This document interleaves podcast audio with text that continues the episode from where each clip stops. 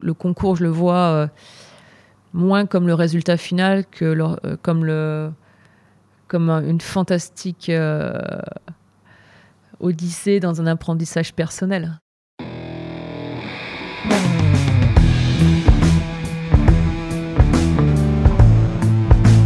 Le vin, le jaja, le pinard, le pif. Il existe une ribambelle de termes pour désigner ce breuvage que nous aimons tant, le jus de raisin fermenté. Et c'est parce que nous l'aimons plus que tout que nous voulons mieux comprendre ce qui fait un bon vin. Cépage, climat et terroir y participent, mais avant tout, il y a la patte des vigneronnes et des vignerons. Je suis Romain. Je suis Florian. Je suis Antoine. Nous sommes trois copains et nous vous emmenons à la rencontre de ces hommes et de ces femmes dans leur domaine pour les interroger sur la magie de leur métier et leur vie au milieu des raisins, des vignes et des barriques. Bienvenue à toutes et à tous dans le bon grain de l'ivresse.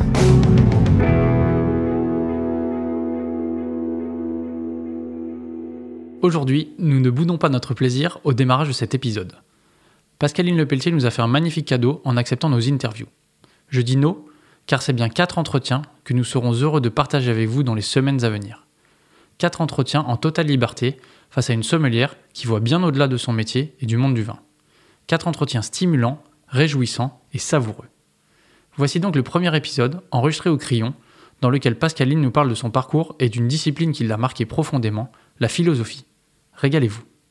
Bonjour Pascaline Lepelletier. Bonjour. Alors j'allais dire, on ne vous présente plus, mais tout de même, quand on voit ce que vous avez accompli depuis votre entrée dans le monde du vin il y a une vingtaine d'années, je pense qu'un récapitulatif est nécessaire. Alors vous avez commencé par une mention complémentaire sommellerie après de brillantes études de philosophie. Premier poste dans un restaurant deux étoiles chez Monsieur Torel, si, si je ne me trompe pas. Puis vous avez travaillé sur une charte nutritionnelle pour le groupe Rouge Tomate qui vous a ensuite envoyé à New York en 2007. New York, où vous exercez toujours au restaurant Chambers, que vous avez ouvert en 2022 et qui est dérivé de l'ancien Racine. Vous avez remporté les concours du meilleur jeune sommelier en vin de Loire et du meilleur sommelier de Bretagne en 2006. En 2014, vous obtenez le diplôme de master sommelier aux États-Unis, diplôme exigeant s'il en est. Puis en 2018, vous devenez l'une des meilleures ouvriers et ouvrières de France, classe sommellerie, et vous remportez également la même année le concours de meilleur sommelier de France. Aujourd'hui, nous sommes ensemble et on vous en remercie car vous êtes la candidate qui représentera la France au prochain concours du meilleur sommelier du monde qui aura lieu à Paris en février 2023. Il y a beaucoup de sujets que nous aimerions aborder avec vous, philosophie, dégustation, votre goût pour le vin, vos influences et évidemment la préparation de ce fameux concours. Quand on regarde votre CV, est-ce juste de se dire que ce concours de meilleur sommelier du monde, vous vous y préparez depuis 20 ans?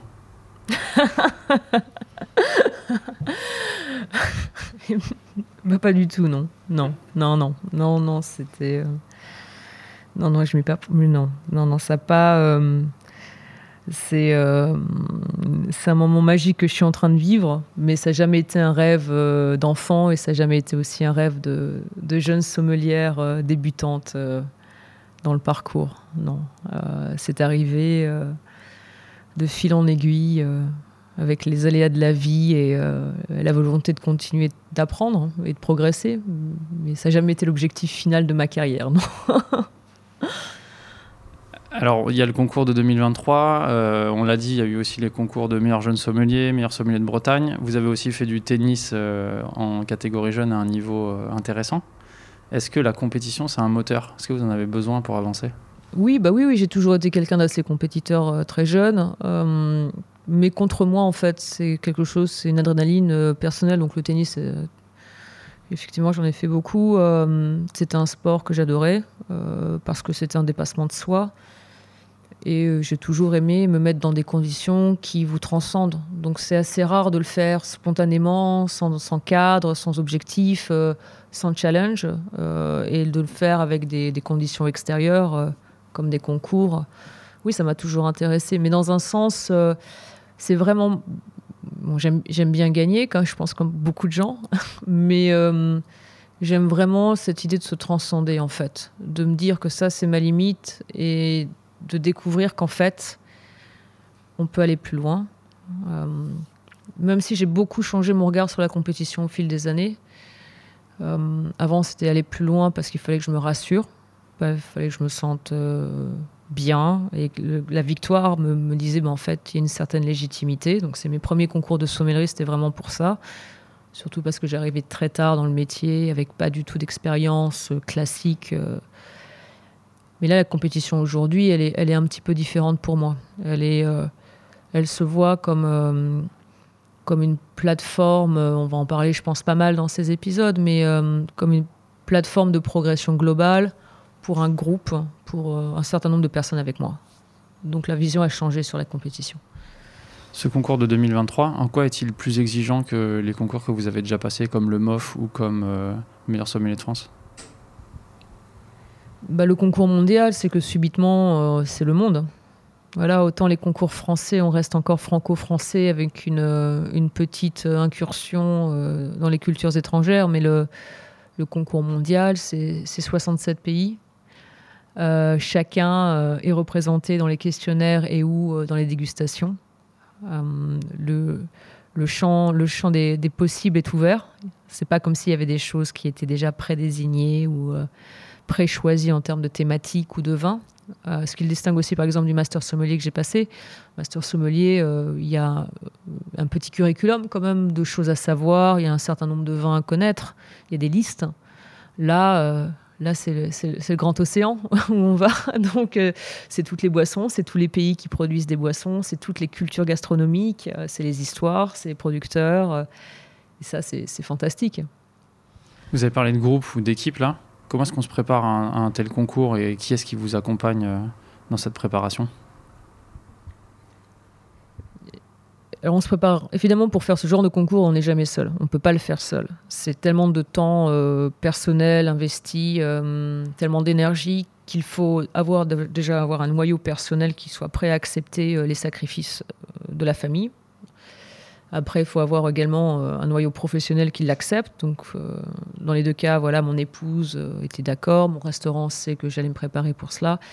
Et là, en France, bah, j'ai eu la chance en fait de bénéficier de l'expérience et de l'histoire et de l'antériorité des, compétitions des, précédents candidats.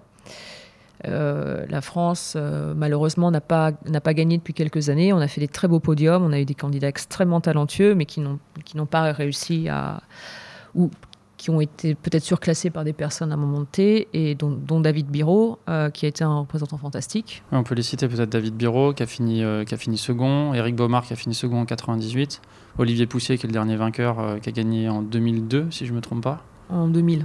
2000, voilà.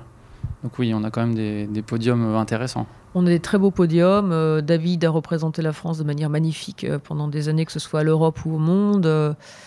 Il y a Benjamin qui nous a représenté à l'Europe récemment aussi. Euh, Benjamin Roffet. Benjamin Roffet, pardon. Euh, et, euh, et, donc, ce, ce, que David et ce que Benjamin ont vu, c'est qu'en fait, le niveau était de plus en plus élevé chaque année, avec des candidats de plus en plus nombreux. Hein. Je dis 67 pays cette année, je crois que c'est le record. C'est énormément de pays, avec des, des, pays pour la première fois qui viennent. Et dans une industrie et dans un monde vitivinicole qui qui n'arrête pas de changer, où il y a de plus en plus de pays producteurs, où il y a de plus en plus d'informations à, connaître, hein, euh, de vins à goûter. Euh, le monde des boissons a été démultiplié. Maintenant, c'est aussi évidemment les sakés, c'est thés, c'est les cafés, c'est les cocktails, c'est les spiritueux. Euh, donc, c'est une masse d'informations énorme à comprendre et ne serait-ce que pour cela, avoir une équipe qui, qui est autour de vous, qui vous aide à, mettre en place bah, les différentes les différentes techniques et stratégies pour, euh, bah, euh, réussir dans les, différents ateliers.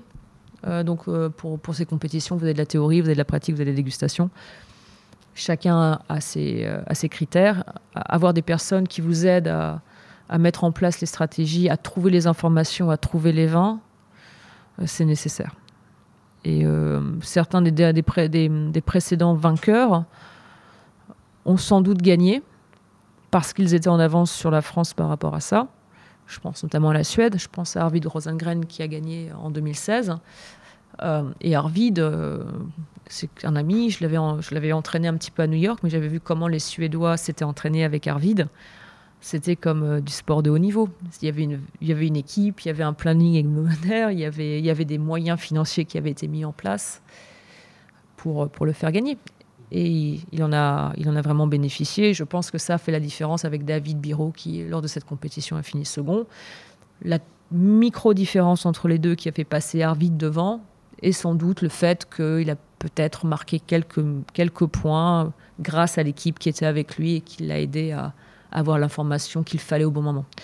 Donc voilà, donc il y a une équipe autour de moi, il y a une équipe qui s'appelle la Team France, qui est menée par David Biro, avec un budget, avec euh, un certain nombre de sommeliers, de professionnels qui se sont euh, des, meilleurs sommeliers de France, des MOF, euh, d'autres personnes, des spécialistes de leur discipline, qui, qui se sont proposés de m'accompagner dans la préparation en fonction de leur spécificité.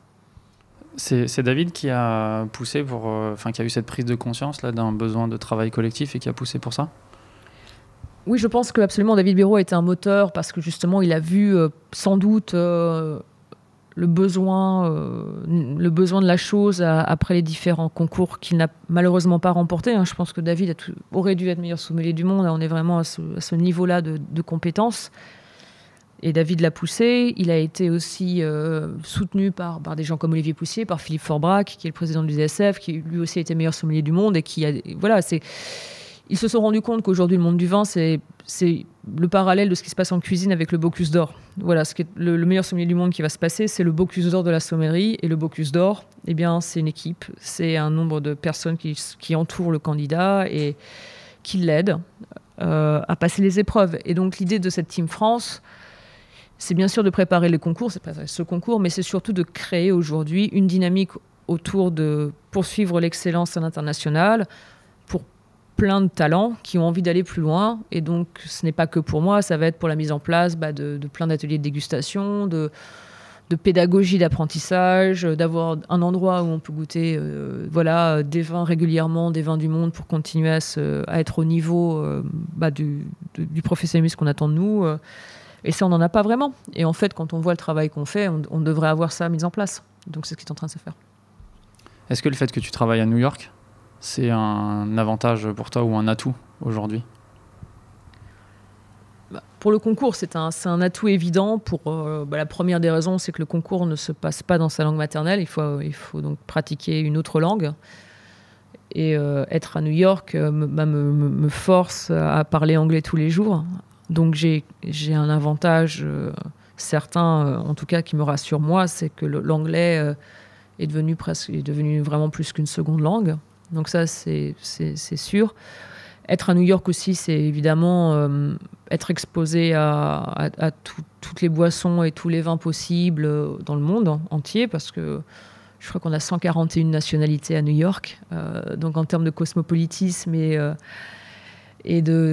bah de, découverte du monde de la gastronomie et des boissons, c'est fantastique. Et, être à New York aussi en ce moment, pour un événement comme cela, ça me permet de de rester dans une bulle. Alors, au concours, donc c'est un concours de sommellerie. Il y aura évidemment euh, une partie, euh, enfin plusieurs évaluations sur des, épreuves de service. Il y a aussi des questions théoriques, il y a de la dégustation, reconnaître des vins, euh, proposer des accords mets vins et ainsi de suite. Tout ça, ça nécessite de, la pratique, beaucoup de connaissances théoriques aussi. Mais il me semble que pour gagner, ça nécessite aussi d'avoir de la confiance Comment est-ce qu'on construit euh, de la confiance et comment est-ce que toi, tu, construis de la confiance? Eh bien, c'est un très bon point. Je pense que chacun travaille un peu différemment, mais moi, c'est le travail. Euh, c'est-à-dire que la confiance vient en, travaillant, en pratiquant et en, en sachant que j'ai fait le maximum que je pouvais pour, euh, pour maîtriser quelque chose. donc, c'est bien sûr savoir qu'on y va et qu'on ne saura pas tout, qu'on va se tromper, accepter déjà de savoir qu'on va se tromper. Et après, euh, mettre, en, mettre, euh, mettre en place, euh, bah, c'est vraiment comme du sport de compétition. Donc je suis très contente d'avoir fait un peu de tennis en compétition parce que c'est exactement la même chose. Hein. On, pratique des gammes, on, travaille ses coups forts et ses coups faibles. Et on, et on, tous les jours, on, on construit sur ce qu'on a fait. Donc la confiance, pour moi, ça passe par ça. La confiance, ça va passer par la théorie si je sais que j'ai bien révisé ma théorie, euh, je, me sentirai mieux. Euh, et ça, c'est juste l'expérience d'avoir fait déjà des concours et de savoir ce qui me met en stress, ce qui ne met pas en stress. Euh, après, c'est beaucoup parler à des gens qui ont aussi fait ces concours, donc comprendre un petit peu les mécanismes, mais aussi ce qu'ils ont mis en place quand ils avaient un manque de confiance. Et je travaille aussi avec des spécialistes, des coachs en psychologie du sport en fait, qui, qui sont en train de m'aider à mettre en place des, des réflexes et ou lorsque les réflexes ne marchent pas, euh, des modes de préparation qui vont me permettre de prendre confiance lorsque je fais un exercice. Et c'est pour ça aussi que c'est vraiment le, concours, je le vois euh, moins comme le résultat final que euh, comme, une fantastique odyssée dans un apprentissage personnel. C'est-à-dire que chaque là, ce qui était en train de se faire, je le vois comme je me redécouvre je découvre des choses que je ne savais pas sur moi. J'essaye de les surmonter, d'apprendre. Je rencontre d'autres personnes. C'est vraiment ça qui me, je trouve fantastique dans ce concours. Et euh, ça me stimule d'autant plus et ça construit la confiance. Et pour construire la confiance, je voulais vraiment aussi m'entourer d'un cercle très particulier de gens euh, bienveillants, euh, en qui j'avais confiance, pour que ça se passe avec beaucoup de stimulation et, pas trop de drame. Voilà. Avec ce que tu viens de dire, le mot introspection me vient euh, assez vite en tête. L'introspection, c'est quelque chose qui est quand même assez perpétuel, donc ça va pas se finir une fois que tu auras fait ce concours euh, de meilleur sommelier du monde. Quel impact ça va, avoir pour après? Parce que là, on parle de la préparation du concours, mais qu'est-ce que ça va t'apporter pour après? On a l'impression que tu décris une vague et qui s'arrêtera certainement pas à Paris en février 2023, mais qui va euh, se poursuivre. C'est une très bonne question. Pour l'instant, je ne me projette pas vraiment dans l'après. Euh, avant, je me projetais beaucoup.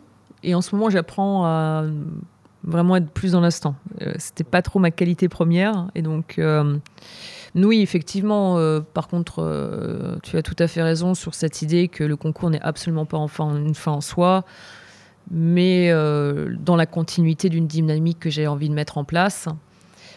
Je ne sais pas quelle forme elle prendra après.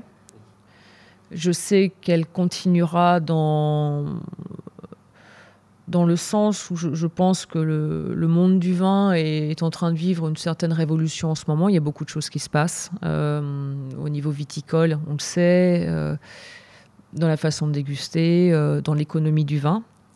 C'est beaucoup, beaucoup de questions, beaucoup de, de nouveaux apports, beaucoup de nouvelles façons de boire, beaucoup de nouvelles façons d'apprendre. Donc je, veux juste apporter, je pense, dans le futur ma pierre à l'édifice, je ne sais pas trop comment, mais continuer dans cette introspection pour voir que j'ai développé une certaine approche du vin que j'aimerais euh, partager par la suite. Je ne sais pas comment ça, se fera.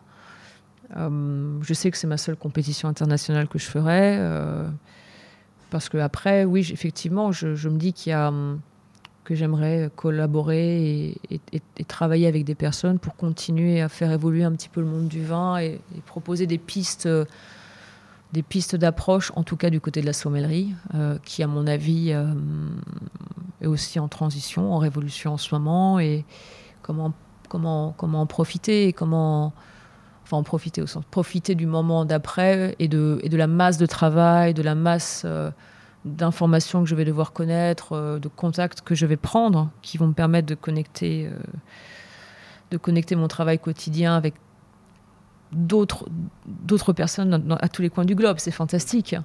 Et comment mettre ça à, profit pour, euh, bah, pour mieux former en sommellerie. Je crois que c'est ça qui va être le, futur. Donc c'est pour ça que je suis vraiment super contente de ce qui se passe.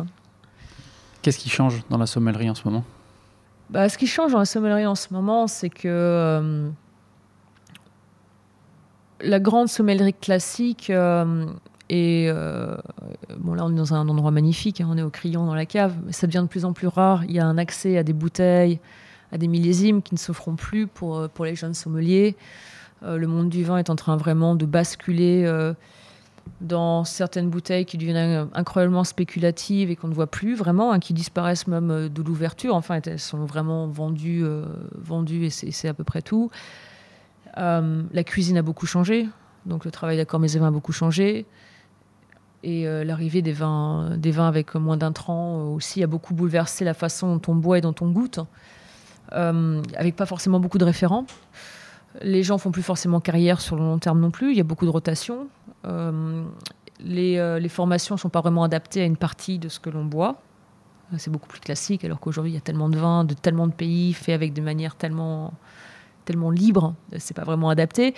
Donc, ça va très vite euh, en termes de production, ça va très vite en termes de vente, ça va très vite en termes d'achat. Et on n'a pas forcément les outils organoleptiques, ou en tout cas les grilles pour, pour, comprendre, pour en parler, pour apprécier pour peut-être prendre le temps, pour pas faire juste de la vente de vin par Instagram et, euh, de revenir à des choses un petit peu plus fondamentales.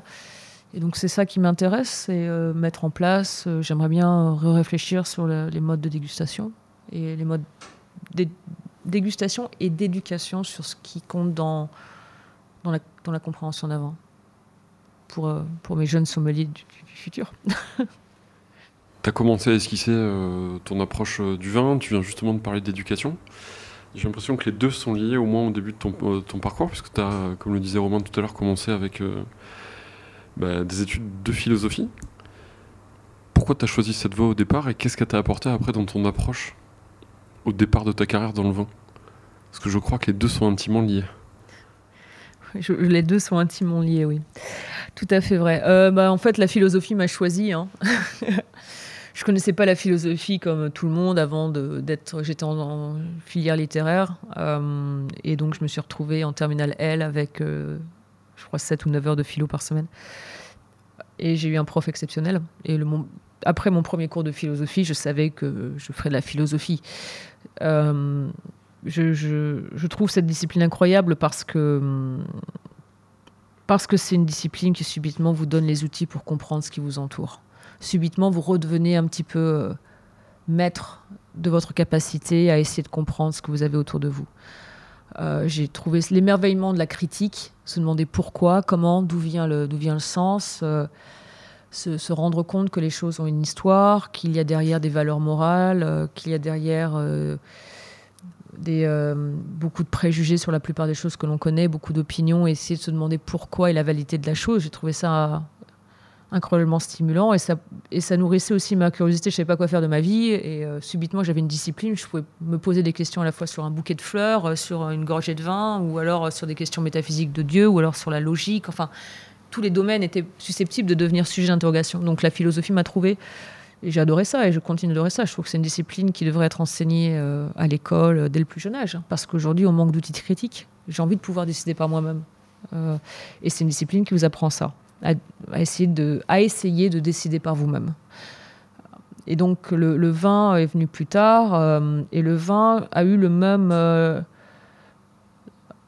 a eu le même impact euh, par rapport à la satisfaction de ma curiosité. C'est-à-dire que la philosophie était, un, était une grille de lecture qui permettait d'approcher plein de disciplines. On peut faire la même chose avec le vin. Euh, c'est-à-dire que le vin touche toutes les disciplines qui touchent à l'homme. Donc si on est intéressé par euh, l'économie, par l'esthétique, par la culture, par la morale, par la religion, par la politique, le vin peut être une porte d'entrée. Mais en plus, on est vraiment enraciné. C'est-à-dire qu'il y a un rapport avec, euh, évidemment, la, biologie, avec la chimie, avec la physique, avec, avec toutes les sciences du vivant, et, qui est là, et avec les sciences dures. Et ça, ça manquait un tout petit peu avec la philosophie, c'est-à-dire qu'il y a la, dimension euh, charnue, charnelle, vivante euh, du vin euh, m'a subitement plus donné un ancrage Euh, et, les deux se sont retrouvés immédiatement. Euh, et donc oui, j'ai abordé le vin bah, avec les outils philosophiques que j'avais, mais en même temps c'était de la paresse intellectuelle. Hein. C'est parce que comme je connaissais, j'avais pas apporté un plateau, euh, j'ai commencé à me poser des questions pourquoi, parce que je savais très bien faire ça. Et, et subitement, bah, j'ai commencé à 25 ans dans le vin, mais j'ai commencé à 25 ans avec des outils d'analyse critique que je pense peu de jeunes sommeliers ont, que j'avais. Donc ça m'a permis d'aller relativement vite par rapport à ce qui me semblait euh, impertinent et de ce, ce, que je goûtais. Et ça, ça a été très rapide. J'ai très rapidement fait le lien entre euh, les sensations physiques, je ne savais pas en parler, mais je ressentais vraiment très fort des choses, et les discours des vignerons qui produisaient les vins et après, bah, l'apprentissage vitivinicole que j'ai essayé d'avoir assez rapidement. Et on a, voilà, c'était assez rapidement lié. Les vins qui me parlaient venaient de certains vignerons qui avaient certains engagements et certaines visions sur l'agriculture. Ils le mettaient en pratique et ça se goûtait dans les vins. Et, euh, c'est parti comme ça. Donc oui, il y a beaucoup de l'approche, philosophique euh, m'a d'abord aidé à, faire le tri rapidement dans la production viticole, dans le discours marketing, euh, dans une certaine approche du vin qui, euh, voilà, c'est un monde, c'est un petit peu un miroir aux, aux alouettes. Souvent, le, le, vin, c'est pas le, monde, le monde le plus transparent. Euh, il y a beaucoup de mythologie, il y a beaucoup de rêves, il y a beaucoup d'histoires, et ça fait partie du vin, et c'est ça qui est fantastique. Mais il, voilà, il y a des choses qu'il faut remettre en perspective. Et la philosophie m'aide à ça. Quels sont les philosophes qui t'ont, ou les courants philosophiques qui t'ont touché, et pourquoi? Alors j'ai commencé euh, très rapidement la philosophie euh, avec Platon, parce qu'en fait je faisais beaucoup de grec ancien. Et donc euh, Platon, Socrate, immédiatement, avec euh, le travail des dialogues, m'ont beaucoup touché sur ce côté de la maïotique, c'est-à-dire euh, la maïotique c'est l'art d'enfanter euh, les esprits. c'est vraiment une métaphore qui est utilisée assez régulièrement par Platon via la bouche de Socrate, donc philosophe grec. Et j'ai toujours trouvé ça incroyable. Le, le, les dialogues étaient une façon de faire de la philo c'était la philosophie sur la place du marché à l'agora. Hein. Donc ça, ça m'a beaucoup influencé sur la, possibilité de, de, de l'accès de la philosophie à tout le monde. Mais après, en termes de, pensée philosophique avec des, philosophes qui ont vraiment créé des concepts ou pensé des concepts qui me, parlent beaucoup pour comprendre le monde, euh, je me place dans ce qu'on appelle un petit peu des philosophes du vivant. Euh, donc ma grande porte d'entrée, ça a été Henri Bergson, qui est un philosophe qu'on ne connaît pas trop. C'est un grand philosophe français qui a beaucoup réfléchi sur l'élan vital, l'évolution créatrice. Euh, la morale aussi. La morale, effectivement. Euh, et que j'ai étudié. J'ai fait ma, ma, mon, ma mémoire, mon mémoire de maîtrise sur la philosophie du langage chez Bergson.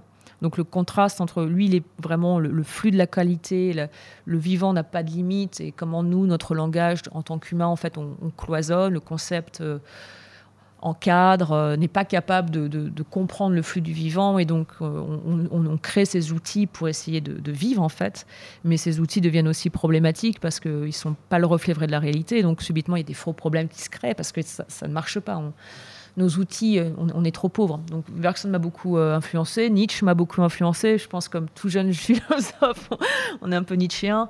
Et après Deleuze, Deleuze aussi philosophe français, m'a beaucoup influencé. Là, plus récemment, là, j'ai relu Deleuze. Euh, parce que je travaille sur un bouquin et, euh, j'ai relu, j'ai relu Mille plateaux. Je suis pas mal influencé par par les écrits qu'il a eu avec Guattari sur l'idée du rhizome et la dynamique des flux. En fait, je suis persuadée que tout est flux. Je suis persuadée qu'on est dans des dynamiques qui ne s'arrêtent jamais et que nous, humains, on, ben on est un petit peu arrogant, on a, des, on a des outils fantastiques mais assez limités et qui au final euh, ne sont sans doute pas le reflet de, de ce qui nous entoure euh, exactement. Et le vin le montre très bien pour moi, c'est-à-dire que le vin, c'est quand même quelque chose d'assez incroyable. C'est un artefact humain où on, a, on essaye de, de mettre en forme quelque chose qui va être de toute façon décomposé naturellement. On essaye de le, de le, magnifier dans une grâce esthétique à un moment donné par un phénomène naturel qui est la fermentation qu'on contrôle un petit peu mieux, mais qu'on contrôle quand même pas tout à fait et on essaye de l'encadrer et de lui donner une forme, un goût, euh, une structure, mais au bout d'un moment, ça va, ça, va, ça va filer, ça va mourir et tout ça.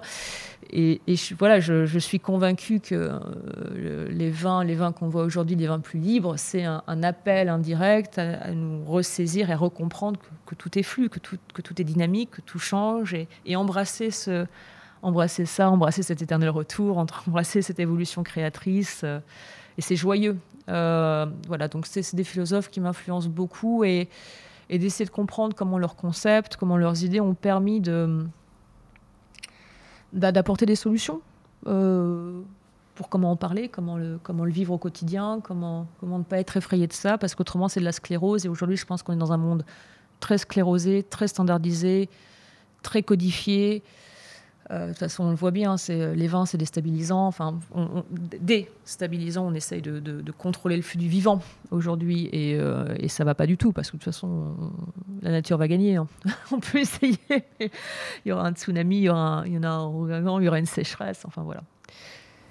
Je vous propose qu'on aborde plus en profondeur ces questions la prochaine fois. Oui, absolument. Merci Pascaline. Merci beaucoup. Hein.